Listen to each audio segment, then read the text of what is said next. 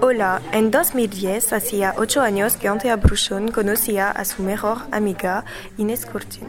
Antea se está aventurando en el universo surrealista y a través de Inés se impone en su obra el buen humor.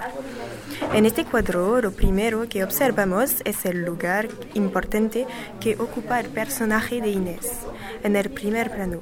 Y en el segundo plano observamos nubes que se refieren en su lado soñador. Luego, la paleta de colores vivos evoca la alegría de vivir de Inés. En este rostro, las formas geométricas como sus oros rectangulares y ovales explican su carácter afirmado.